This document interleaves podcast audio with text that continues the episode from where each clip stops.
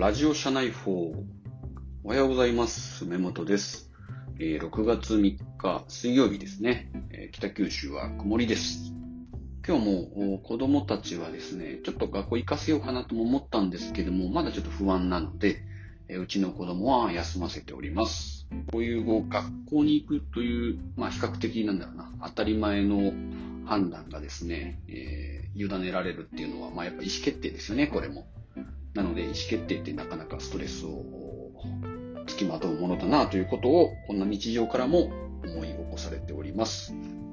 今日はね、あの、デザイン思考とアート思考についてお話をします。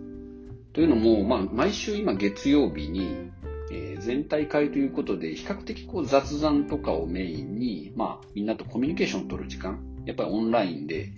えーなかなか雑談の時間がね、取らない、取れないということなので、まあ、意図的に、まあ、意図的にやるとそれが雑談なのかどうなのかという話はさておき、えー雑談の時間を設けております。で、まあ、前回ね、自分のグループはテーマがデザイン思考とアート思考なので、えーそれについてちょっと話そうと思いました。でね、えっと、まあ、デザイン思考っていうのは、どっちかというと、こう、相手のこう課題があって、まあ、課題を見つけに行って、で、それに対して、えっと、解決案を模索していって解決していくっていうプロセスですよね。で、一方、アート思考っていうのはやっぱり自分のこう内面にあるものから、こういうことが問題なんじゃないかみたいなことを見つけて、まあ、結構自分に内在する意識から出てきて、それに対してこう、こうものを作り上げていくみたいな。なんかそんなイメージですね。なんで、デザイン思考っていうのは相手の何かを解決していく。で、アート思考っていうのは自分の中の問題っていうのをこうどんどんどんどん表現していくみたいな。まあ、ちょっとね、正確な定義は私も 今覚えてないんですけども、なんかそんな認識でいますと。でこのアート思考の方でね、なんかこう面白い逸話っていうのがあって、こう千利休、まあ、皆さんご存知ですよね。こう信長とか、信長時代もちろんいましたけど、まあ、秀吉とね、なんかこう、仲良くなった砂人なんですけども、プロデューサーとか言われてますよね。で、最後、まあ、秀吉に怒られちゃって殺されちゃうみたいな、なんか、そんな逸話を持つ方なんですけども、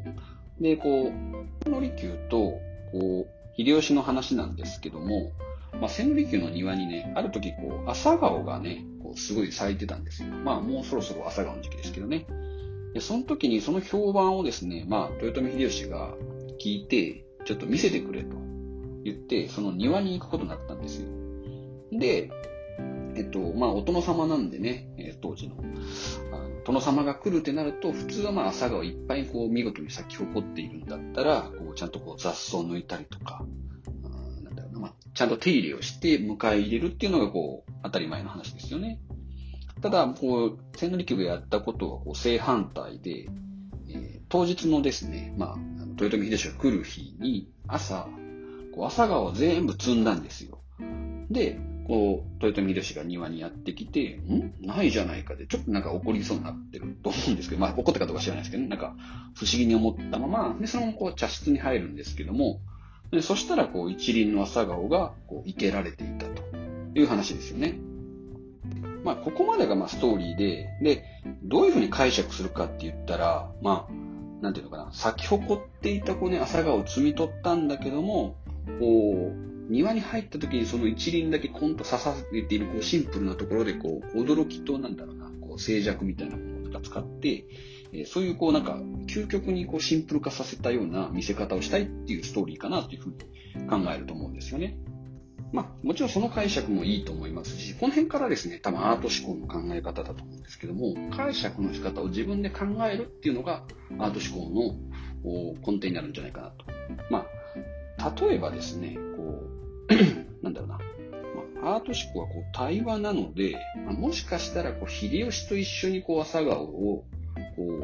う、庭をこう作り上げるっていうことを捉えた、あの、やりたかったみたいな考え方もできると思います。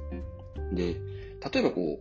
う、なんだろうな。庭にね、バーってこう朝顔が咲いていたら、まあそれをこうね、えっと、秀吉がこう見に来た時に、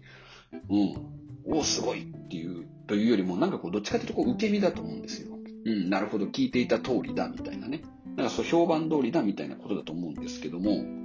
あのそれが全部ないことで、で、かつ、こう、茶室に行って一輪のこう、朝顔があった時に、なんかそれを見て、なんかこう庭、あ、これだったら庭実はこうなってたんじゃないかみたいな、こう、秀吉もね、こう想像ができるというか、そういう世界をこう、プロデュースしようとしたんじゃないかなということで、まあ、この話は結構有名な話なんですけども、デザイン思考とアート思考を考える上でも、すごく面白い、えー、エピソードの一つじゃないかなと思います。ということで、えー、ちょっと長くなりましたね。すいません。6月3日水曜日、今日も一日よろしくお願いします。